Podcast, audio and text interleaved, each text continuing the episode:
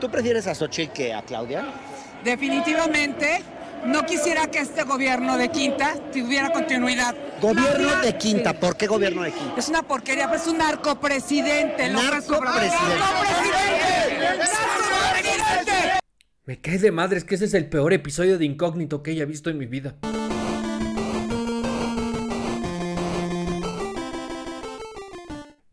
Bienvenidos sean un nuevo episodio de Maldita sea con a mí me dicen Muñe. Muchísimas gracias por estar aquí. Gracias una vez más por darle una oportunidad a este contenido de hacerlo encabronar, apretarse la ropa del pinche coraje y tratar de esconder ese tipo de emociones que está usted experimentando en este momento, agachando tantito la cabeza, pero así poquito, poquito, poquito, decir, chinga tu madre, ¿por qué este pendejo está a punto de venderme otro de sus shows? Ya estoy harto que hable de la marcha, que hable mal de López Obrador, que diga cosas de Claudia Sheinbaum. ¿Por qué tiene que hablar de que tiene un show en Chihuahua y en Ciu- Ciudad Juárez el primero y 2 de marzo? ¿A quién le interesa eso? ¿Por qué está hable y hable de su pinche show? Ya estoy harto que ponga pautas en otras redes sociales y no me arruine mi episodio. ¿eh? Porque yo tengo que saber que los boletos se compran en el link que está en la pendeja descripción. ¿eh? No, eso no es lo que yo quiero. Yo quiero que hable de lo que pasó en la marcha y eso es lo que va a pasar. Entonces, el domingo pasado sucedió la marcha, otra de las marchas en defensa del INE. Ya anteriormente había sucedido una marcha en defensa de la Suprema Corte y otra anteriormente, el año pasado, también en defensa del INE. Todas estas marchas se han considerado apartidistas y con el fin de que sea así, se ha utilizado el color blanco y rosa. Normalmente estos colores identificaban al INE, pero pues también se utilizó para la marcha de la Suprema Corte. En esta ocasión se llenó el zócalo. eh, en, las, en las ocasiones anteriores también había habido una gran convocatoria, pero lo que realmente llamó la atención de este domingo, del domingo 18 de febrero del 2024, es que se llenó el zócalo.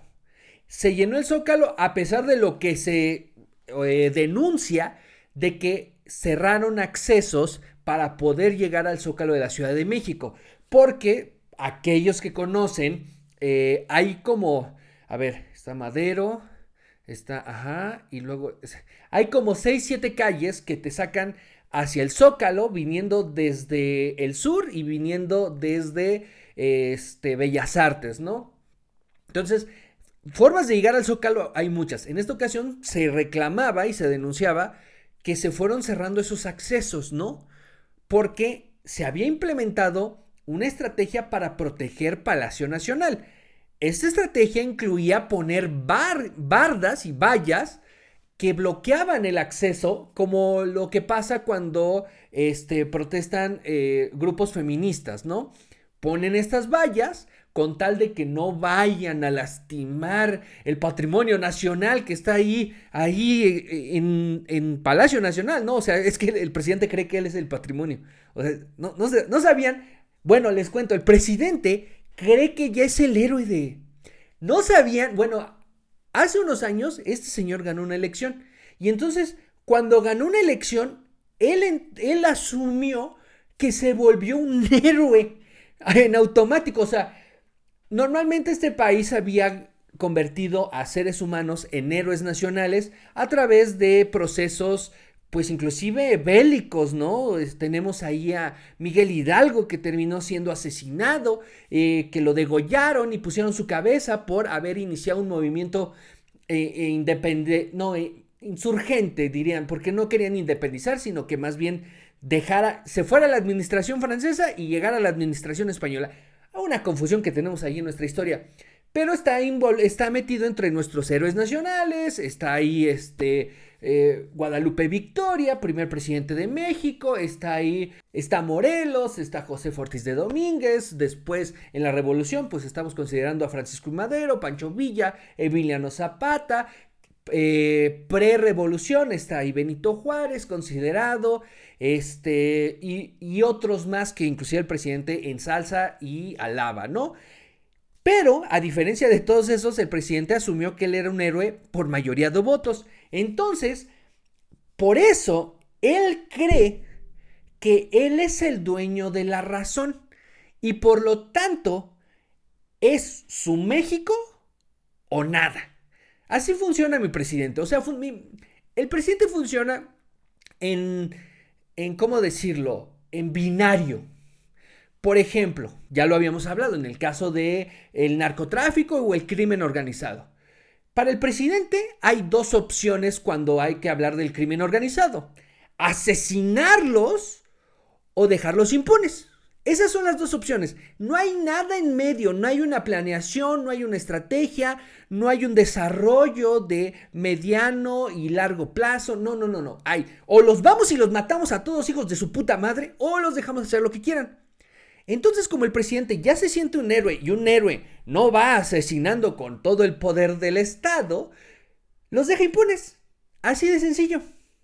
Y entonces ¿Cuál es la defensa para dejarlos impunes? Pues que también son pueblo. Nosotros, nosotros no andamos ahí masacrando a la gente. Dejamos que la propia gente masacre a otra gente, ¿no? Que entre el pueblo se masacre.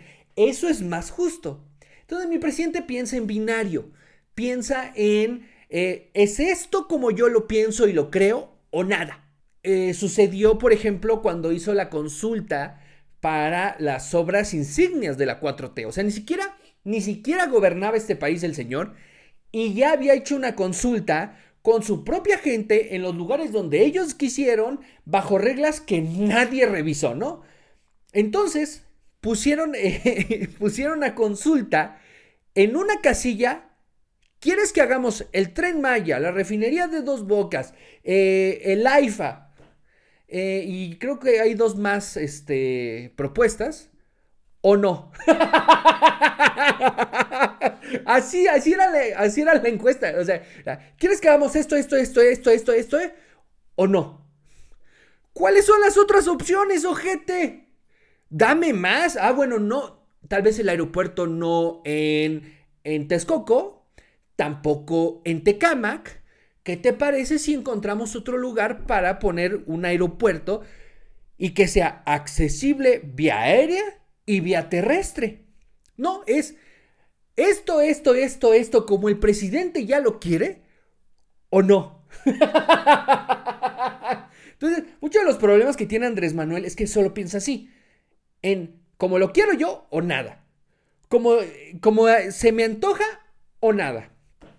Entonces, cuando sale una marcha que justamente lo que pretende es que la opción que el presidente plantea no sea la opción definitiva, entonces el presidente se enoja y pone vallas, pone seguridad, bloquea accesos al zócalo, que es el zócalo de todos los mexicanos, estén a favor o en contra de él. Pero entonces, como no son los mexicanos que lo quieren, no son los mexicanos que se tiran en, alabanzas, como no son los mexicanos que le van a agradecer una pensión de 3 mil pesos o de 6 mil pesos, una beca, un programa, como no son ese tipo de mexicanos, entonces ni siquiera, ni siquiera tienen el derecho de tener a su bandera ahí.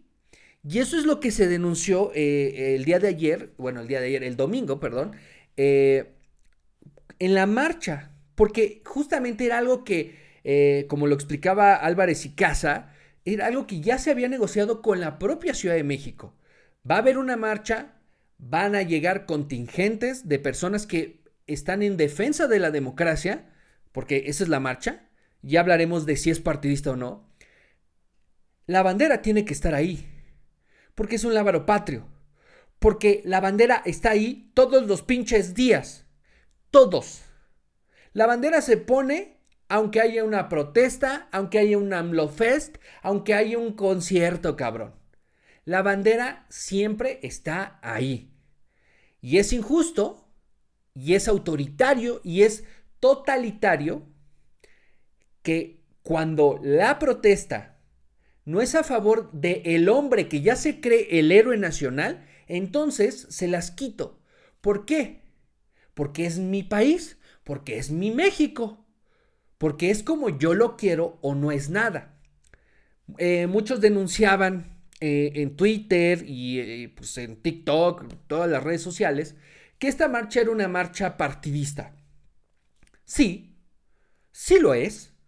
Ahora, ¿es en beneficio de Xochitl Galvez directamente? Probablemente sí, porque es la que le sigue a Claudia en, en las encuestas, ¿no? Por 30 puntos, pero es la que le sigue. Es la que en un momento en el que se daña el proyecto de Morena, la beneficiaria es justamente la que está jugando el papel de oposición podemos decir que es partidista por ese punto totalmente, pero en el 100% la marcha se vuelve partidista porque lo que están defendiendo todos los que marcharon, estén a favor o en contra del PRI, del PAN, del PRD, o inclusive que estén en contra de Morena o que sean eh, este, simpatizantes de Morena, pero quieran marchar, es que lo que defienden es que no suceda lo que el propio presidente está pidiendo que se cambie en la constitución. Lo que la marcha sale a pedir y a protestar y a gritar y a exigir es el no podemos vivir en un país en el que todo, todo esté bajo la visión, perspectiva y control de un señor. No podemos vivir en ese país. Hay 20 propuestas en las cuales hay unas que son congruentes. Hay otras que son una reverenda pendejada. Hay otras que no tenemos una jodida idea cómo vamos a hacer, ¿no? Pero hay cuatro en específico que son la eliminación de los plurinominales, la creación de los plurinominales o la función de los plurinominales es entregarle representatividad a todos los votantes, ¿no? Es decir, por porcentaje en las votaciones, entregar eh, diputaciones eh, a, a, grupos que decidieron salir a votar, ¿no? Entonces, si solo vamos por quien votaste, se vuelve una mayoría totalitaria. Y entonces sucede lo que quiere el presidente. No tiene contrapesos. Cuando eliminas los plurinominales, entonces le reduces el problema al presidente de tener la mayoría calificada que no ha podido tener. Inclusive cuando llegó con la pincha aplanadora del 53% de los 34 millones de votos, inclusive ahí no logró la mayoría que necesitaba. En las intermedias tampoco. Y ahora lanza esta propuesta para decirle no solamente a la gente, sino a Claudia Sheinbaum qué es lo que quiere, cuál es el rumbo. Desde este momento ya está, ya está eh, diciéndole al futuro gobierno, al próximo gobierno, que aparentemente va a ser Claudia Sheinbaum, cómo se tiene que gobernar. Lo cual no es ningún secreto para nosotros, ¿no?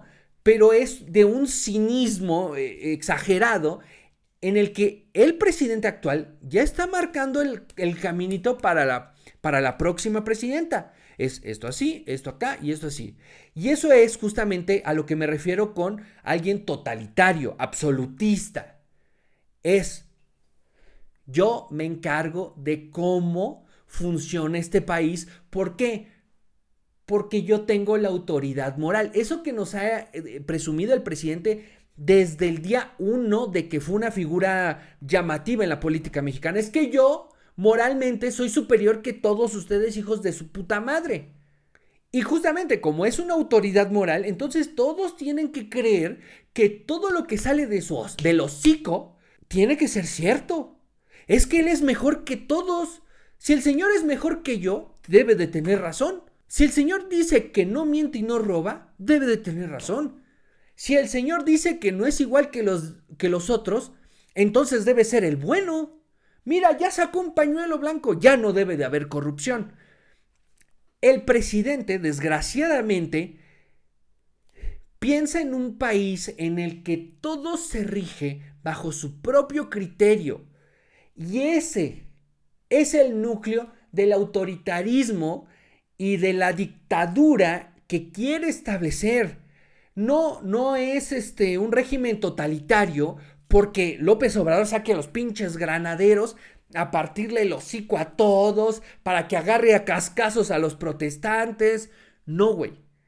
El problema no es eso, sino que quiero establecer una democracia en la que todas las opciones las ponga él. Eh, escuchaba justamente en estos días que el problema que estamos viviendo es justamente que ambos bandos ven la democracia de manera completamente diferente. Y es ahí en el por qué se vuelve partidista. Porque la marcha va en contra de todo lo que quiere un solo partido. Entonces, todo lo que haga la marcha, todo lo que logre la marcha, todo lo que llegue a comunicar la marcha, va en contra de la filosofía central de un partido político que va en disputa de la presidencia de México. Ahí es donde se vuelve partidista, porque daña a un partido. La gran diferencia entre este contingente de personas que salió a protestar y muchas otras más que aunque no salieron a protestar, están de acuerdo con lo que se plantea en este movimiento y Morena el movimiento de la cuarta transformación, el López Obradorismo o la secta del obradorato, como lo quieran escuchar, es que la democracia para el primer grupo, bien o mal, equivocados o, o en lo cierto, ven una democracia de contrapesos. Por más riesgoso que pueda ser, es una democracia que divide el poder. Es decir, una democracia en la que tenemos ejecutivo, eh, legislativo y judicial, en el que si uno la caga, tenemos a los otros poderes para enmendarle la pinche plana al otro poder. Eh, eh, en, en este sexenio el problema es que el Ejecutivo, que ya controla el legislativo, se ha topado con pared con el pinche judicial porque nomás no le dejan pasar sus pinches caprichos. Pero a pesar de eso, el poder ejecutivo ya ha podido meter ahí a la gente que él quiere. Yasmín Esquivel es un ejemplo de eso. Lenia Batres es otro claro ejemplo de eso. Pobrecita Lenia Batres ahí haciendo el ridículo frente a constitucionalistas de ¿y esto cómo, cómo era? A ver, ¿cuál era el A ver, pásame la copia, ¿no? ¿Cómo dijiste que era? Pobre Lenia, o sea, no está para eso. ¿Por qué me lo humillan? O sea, es como como si, como si metieran a Andrés Manuel ahí a batear en un partido de los Yankees. Pues me lo van a humillar. O sea, si va de igual a igual, lo van a humillar. O sea, a ver, pendejo, es que no sabes hacer esto. Por condescendencia le van a decir, ok, bueno, ponte el uniforme, siéntate aquí y ahorita tú bateas, ¿eh? No más que bateen los otros 10 cabrones, pero ahorita bateas tú. Ándale, ahí siéntate. Es lo un pinche mismo. Eh, tenemos esta perspectiva de la democracia en la que se divide el poder. Se divide el poder entre los tres poderes, como ya lo, establecí, entre organismos autónomos, con este, elecciones organizadas desde afuera del gobierno y que esa división le dé más poder a los ciudadanos, en lo cual yo estoy de acuerdo. No tuve que salir a marchar para hacer bulto, porque no mames, a ambos lados, o sea, los que están en, contra de las propuestas de Andrés Manuel y los que están a favor de las propuestas de Andrés Manuel, ¿cómo les mama presumir? Es que miren cómo llenamos las calles. A ver, o sea, yo, yo no coincido con ello, pero sí veo muy válido el salir a protestar. A veces el problema de salir a protestar es que sale con ira. Es, es, furioso la protesta. Y pasa lo que pasa con Hernán Gómez, que Hernán Gómez sabe perfectamente que la gente que sale a protestar sale, sale a protestar con mucha entraña, sale a protestar con muchísimo coraje y eso lo puede utilizar para que él calmadamente humillara a quien se le antoje, a pesar de que él no tenga la razón. Pero como la otra persona está en un estado emocional, y catártico en el cual salir le hace sentir que está cambiando el problema que está enfrentando, Entonces Hernán de ahí se agarra para humillar a la gente, para parecer el tranquilito de la situación, aunque lo que está haciendo es defender justamente el otro lado, la democracia que se ve desde la perspectiva del obradorismo. ¿Cuál es esa democracia? Por favor, o sea, a ver, no llevamos unos meses en este pedo. La democracia vista desde el obradorismo es una democracia en la que todos salen a votar, cabrón. Pero en chinga, güey. O sea, nadie se quede en las casas, todos salgan a votar. Y eso está cabrón. Qué bueno, güey. Ojalá tuviéramos una ley que pusiera el voto como algo obligatorio para los ciudadanos. Ley que llevara multas a los ciudadanos que no salieron a votar, teniendo la opción de hacerlo. Estaría muy chingón. El problema de la perspectiva con la democracia obradorista es que es una que invita a todos los ciudadanos a salir a votar en opciones que solamente Andrés Manuel pone. Ya hemos vivido esa democracia del obradorismo. ¿Qué nos pusieron a elegir? ¿Se acuerdan? ¿Se acuerdan que a, medio sexenio dijeron, Vamos a hacer una consulta, cabrón. Ahora sí le vamos a preguntar a la pinche gente porque queremos saber su opinión y que con ello se cambie el rumbo de este pinche país.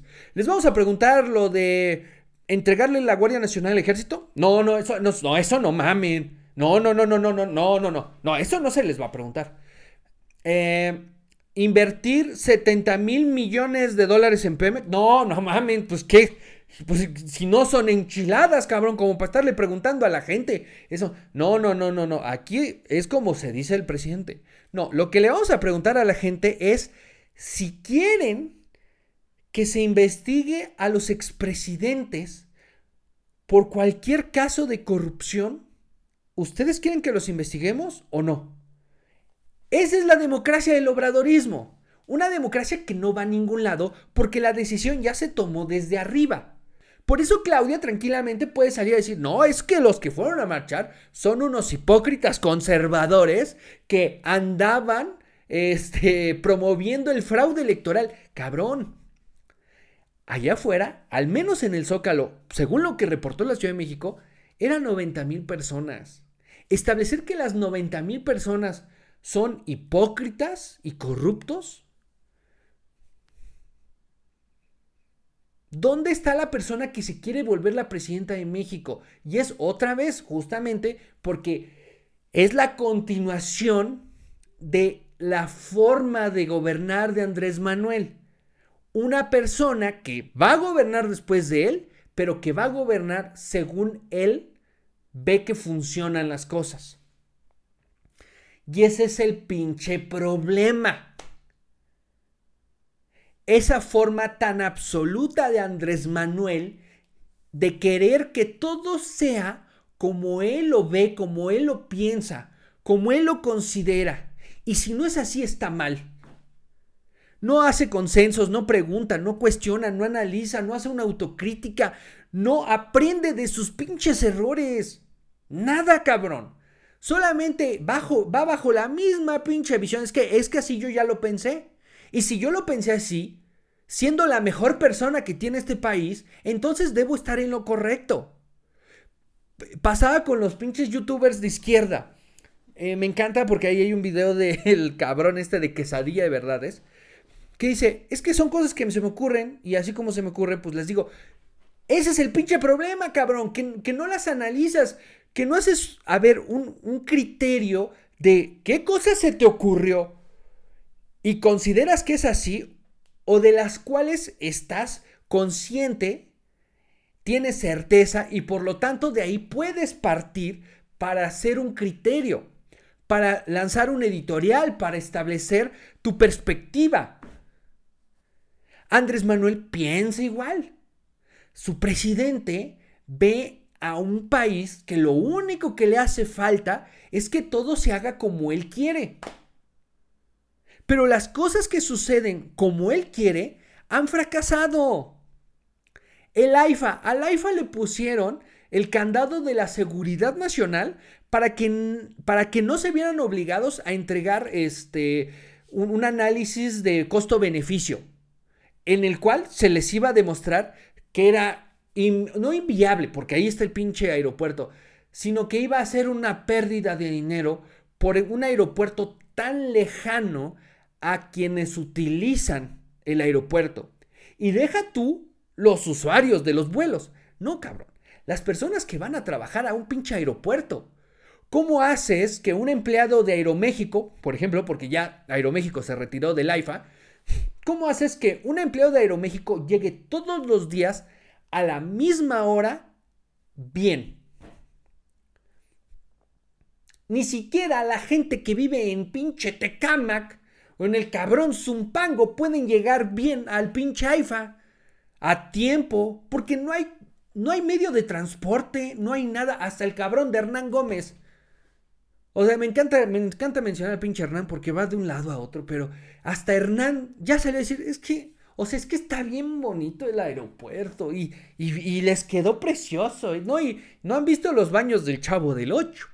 No, hombre, no, no, no. O sea, orinas en el mingitorio y te hace pi, pi, pi, pi. Hijo, bien cagado. No, no, no, no, no.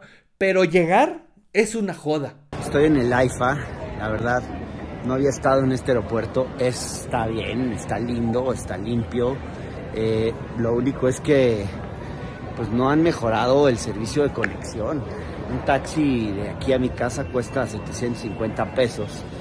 Y los servicios de transporte, las vans que salen desde aquí, eh, por ejemplo, ahorita si yo quiero tomar una que cuesta 120 o 140 pesos, tengo que esperar más o menos una hora y media para poder llegar a mi casa. Y nos podemos ir con el tren Maya, nos podemos ir con el transísmico, nos podemos ir con muchísimos proyectos que Andrés Manuel quiso impulsar porque no porque se haya analizado, no porque haya tenido este un estudio de, de cómo mejorar la forma de operar del gobierno, no. Es porque a él se le ocurrió de esa manera. Oye, ¿cómo nos deshacemos del avión? Una rifa. La rifa fue un puto fracaso. Salió perdiendo el gobierno dinero porque lo, el dinero que se suponía que era para pagar los premios nunca existió. Ese dinero le pertenecía al Infonavit. Eso fue una completa mentira. Pero fracasó y no importa porque él es el bueno. Ya se entregó dinero a un chingo de personas, no sirvió para meter dinero a, a los servicios de salud, el pinche avión salió vendido de una manera extraña y ya está. Oigan, este, no se puede atender este, el desabasto de medicamentos. Pues, ¿Por qué no ponemos una pinche farmacia? Oye, pero ya pusimos la farmacia, nos costó tantos miles de millones de pesos y solo ha atendido 67 recetas. Pues a lo mejor nos equivocamos. ¿Cómo te vas a equivocar, pendejo? Si es algo que se le ocurrió al presidente mientras se le estaba jalando pensando en lo bien que le salen las mañaneras. No, no, no, dijo, a ver, a ver, a ver, a ver. Lo que hace falta son medicamentos. Entonces, ¿por qué no ponemos chingos de medicamentos en un solo lugar? Ahí está el pinche problema. Ahí está, güey. Es que, es que no ven las cosas como yo las veo. Yo soy el mejor mexicano del mundo. Y vamos a otro fracaso. Entonces, ahora Andrés Manuel quiere proponer un país en el que todo funciona como a él le gusta. Es decir, vamos a quitar plurinominales para que ya sea más fácil cambiar la constitución como se le antoje. Uno, vamos a hacer que el INE pase a la Secretaría de Gobernación para que la organización de las elecciones sea como él lo manda. Y lo va a hacer porque él va a seguir dictando cómo se debe gobernar desde, desde Paraíso.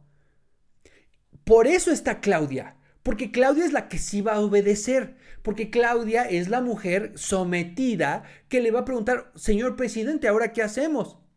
Ya tenemos la eliminación de plurinominales para que el presidente pueda cambiar la constitución como quiera. Ya tenemos eh, que la Secretaría de Gobernación eh, absorba al INE y entonces como en los viejos años priistas, en, en el mundo en el que vive Andrés Manuel, por cierto, como en esos años otra vez el gobierno sea el que organice las elecciones para que nos pase lo que sucedió en el 88 y años anteriores. ¿Se acuerdan?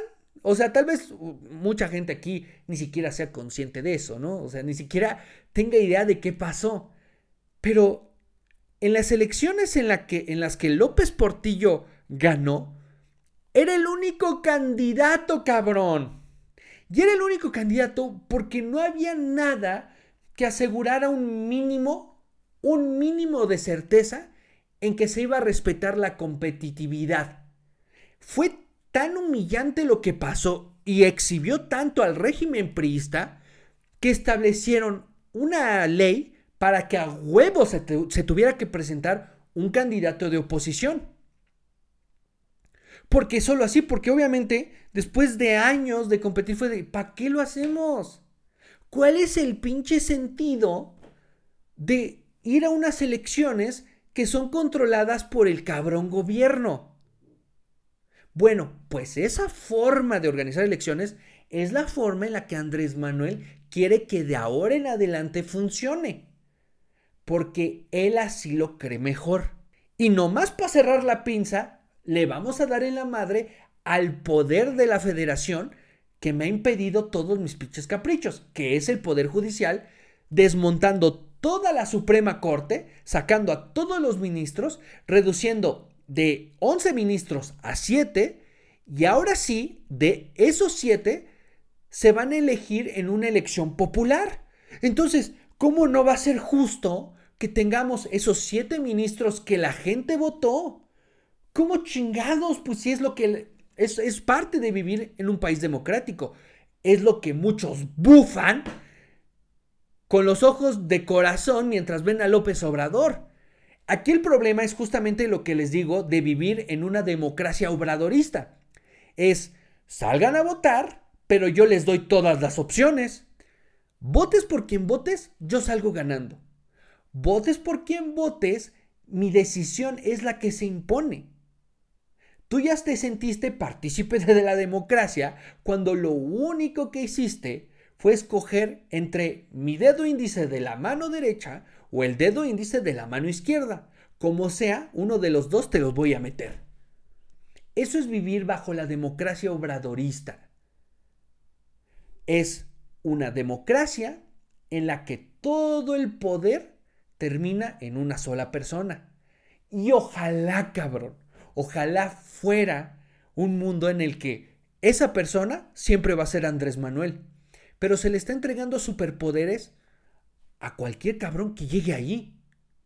Se le está entregando poderes autoritarios y dictatoriales a cualquiera que llegue a la presidencia de México.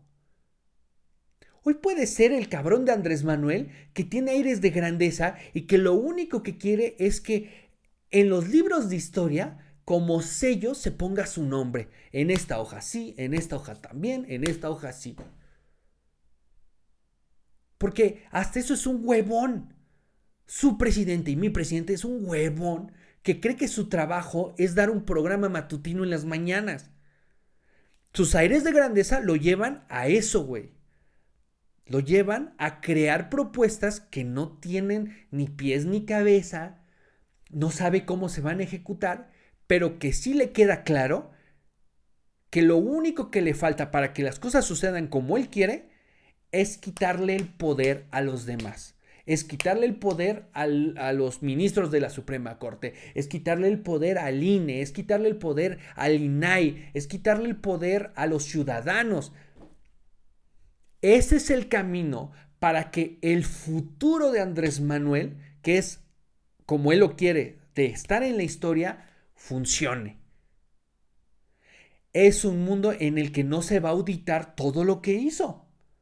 Es un país que va a funcionar bajo el criterio de un señor que sigue anhelando los años 70 de un imperialismo priista. Y algo que me molesta bastante es que justamente la marcha le dio credibilidad o argumentos para muchos periodistas que son pro 4T para decir que, miren, si la gente está marchando en contra del presidente, es porque estamos viviendo en una plena democracia. Es porque somos, eh, somos ciudadanos de un país democrático. No, cabrón. Estamos en un país con el riesgo de perder el poquito de democracia que hemos construido. Porque la verdadera democracia fue empezando por ahí del 96, cabrón. Cuando tantito se le quitó poder al gobierno, cuando Cedillo dijo a todos y le voy a entregar tantito poder a los ciudadanos, con una reforma que estableció que se creara un organismo autónomo como lo era el IFE en ese entonces, para que ese organizara las elecciones con la ayuda de los ciudadanos. Que eso fue hace 15 minutos considerando el tiempo de una nación. Estamos viviendo en un país democrático, pero lo quieren hacer ver como que es gracias a que López Obrador respeta el derecho de los ciudadanos. No, cabrón. Vivimos en un país democrático gracias a la lucha de un chingo de personas, pero un chingo, cabrón, que dieron la vida para que un día una persona como Andrés Manuel pudiera llegar a ser presidente, para que de ser parte de una minoría se convirtiera en un presidente, o más bien en el presidente más votado de la historia de México. En ese tipo de democracia. ¿Es perfecta? No. ¿Hay corrupción? Un chingo. ¿Hay oportunidad para que el resultado se vea alterado por factores externos? Totalmente. Y un chingo. Pero la democracia en la que vivimos es mucho mejor, muchísimo mejor por un chingo a una democracia que depende de lo que decida una sola persona. Un señor con aires de grandeza que vive en Palacio Nacional. Un señor que se cree mejor que todos los demás. Un señor que cree que por popularidad ya es un héroe. Nuestra democracia no puede quedar al criterio de una sola persona, porque entonces no es democracia, es autoritarismo. No importa que no haya chingadazos, si nos está igual jodiendo a todos. Muchas gracias y nos escuchamos la próxima semana.